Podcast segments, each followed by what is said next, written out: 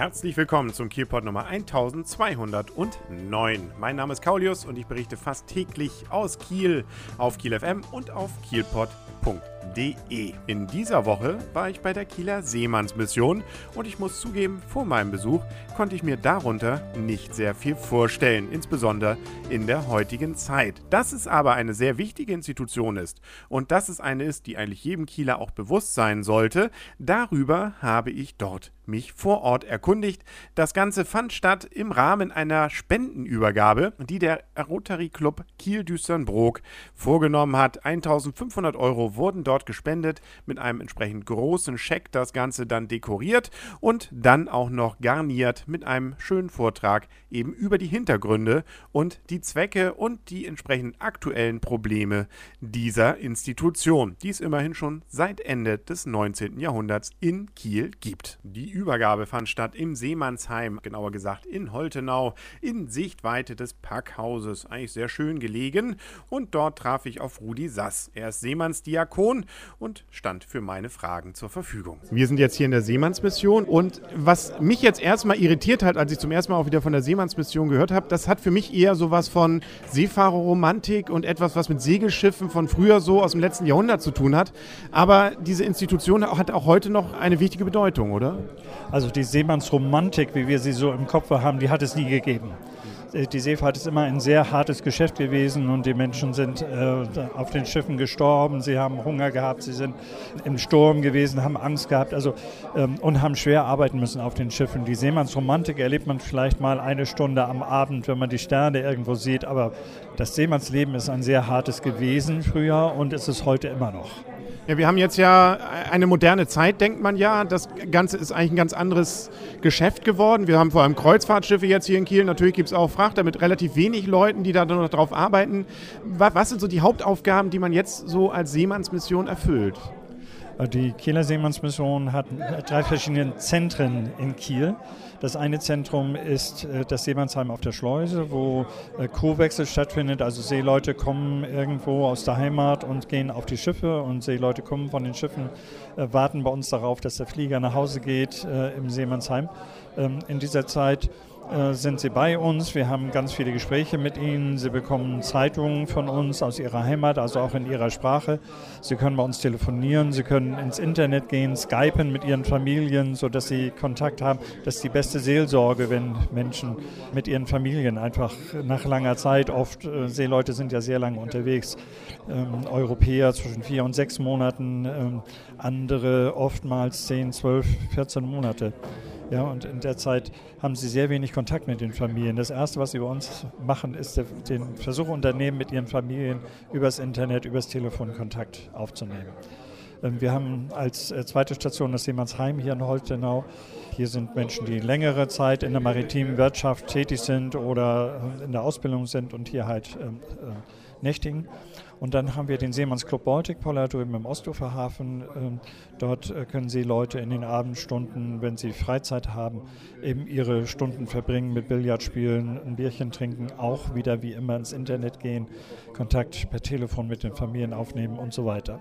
Dazu kommen natürlich unsere ehrenamtlichen Mitarbeiter, die Bordbesuche machen, die ähm, auf die Schiffe gehen, die dort nach Problemen fragen, die versuchen zu helfen, wenn es in der Mannschaft Konflikte gibt oder zwischen dem Kapitän und der Mannschaft. Die bringen auch Zeitungen an Bord, die bringen auch Telefonkarten an Bord und sie sind eben einfach als Freund da, um mal mit dem einen oder anderen, der Probleme an Bord hat, zu reden. Es ist also vor allem eine Mittlerrolle, die Sie einnehmen. Sie haben selber keine Druckmittel, wenn Sie jetzt merken, denen geht es wirklich schlecht, das, da läuft völlig was quer, dass sie dann eigentlich nur vermitteln können zwischen anderen Behörden, aber doch immerhin dann eben trotzdem von eigentlich allen Parteien auch eben als Freunde gesehen werden. Das ist das Entscheidende, dass wir sagen von der Seemannsmission, wir sind moderierend. Wir sind nicht dazu da, Konflikte zu schüren und noch größer zu machen, sondern zu, dafür zu sorgen, dass die ähm, Crew untereinander auch mit dem Kapitän sich versteht, wenn es dort äh, Konflikte geben sollte oder dass wenn äh, die Heuer nicht rechtzeitig kommt oder das Handgeld für die Seeleute Seeleute nicht ausbezahlt wird, dass hier eben einfach ja, vermittelt wird, miteinander geredet wird, wo oft die, die äh, Schranken sonst runtergefallen sind und man nicht mehr redet. Wenn wir merken allerdings, dass es nicht mehr geht und wir merken, dass die Würde des Seemanns mit Füßen getreten wird von dem Kapitän oder von der Reederei oder von wem auch immer, dann sind wir dazu verpflichtet. Wir haben in unserem Logo Support of Seafarers Dignity, also Acht auf die Würde des Seemanns sind wir dazu verpflichtet, dieser Würde ähm, Recht zu verschaffen. Und das äh, machen wir dann auch mit den Mitteln, die uns zustehen. Wir arbeiten zusammen mit, den, mit, den, mit der Hafenärztlichen Behörde, mit äh, der Gewerkschaft der Seeleute, mit der Wasserschutzpolizei, mit anderen Organisationen in der maritimen Wirtschaft und versuchen eben zu vermitteln. Es ist auch eine neue Station noch geplant in der Nähe vom Ostseeterminal. Das heißt also insbesondere die Kreuzfahrer betreuen und wahrscheinlich ja weniger die Gäste. Um die geht es ja hier sicherlich nicht. Die leben da ja in äh, Saus und Braus auf diesen Schiffen. Aber wenn man so überlegt, eins von normales Kreuzfahrtschiff, das hier in Kiel anlegt, hat ja mindestens so um die oder hat so um die 1000 Mitarbeiter, die da sind, Seemänner also auch, die auch relativ wenig Tageslicht oftmals dann sehen. Merkt man man das, dass das sozusagen auch jetzt ein ganz anderes, mit den Kreuzfahrtschiffern ein ganz anderes Problembereiche vielleicht auch? Im Augenblick äh, haben wir ganz große Schwierigkeiten als Seemannsmission auf die Kreuzfahrtschiffe überhaupt zu kommen. Sie müssen ja große Sicherheitsschranken überwinden, um äh, ein Schiff besuchen zu dürfen als äh, Außenstehender, sage ich mal. Und äh, von daher planen wir, ein, äh, einen Raum zu schaffen, einen etwas größeren Raum, in dem Seeleute, äh, wenn sie von Bord kommen, eben einfach auch wieder ins Internet können, auch wieder Zeitungen bekommen, auch wieder die, ihre kleinen Needs einfach erledigen können und eben mit uns auch sprechen können, wenn es Probleme äh, an Bord gibt. Das große Problem der ähm, Kreuzfahrtschiffe ist, dass äh, dadurch, dass sie so günstig geworden sind für den einzelnen äh, Gast, man natürlich Kosten einsparen muss auf dem Schiff als Räder und damit werden die Seeleute auf den Schiffen sehr, sehr schlecht bezahlt.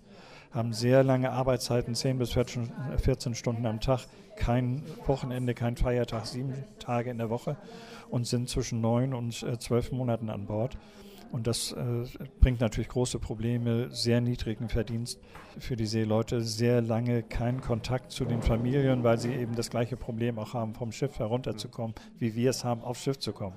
Und Sie hatten gerade eben auch berichtet in Ihrem Vortrag, äh, dass auch durchaus, wo man eigentlich gleich als erstes denkt, die Seemannsmission durchaus mit involviert ist, wenn es um Unfälle auch geht.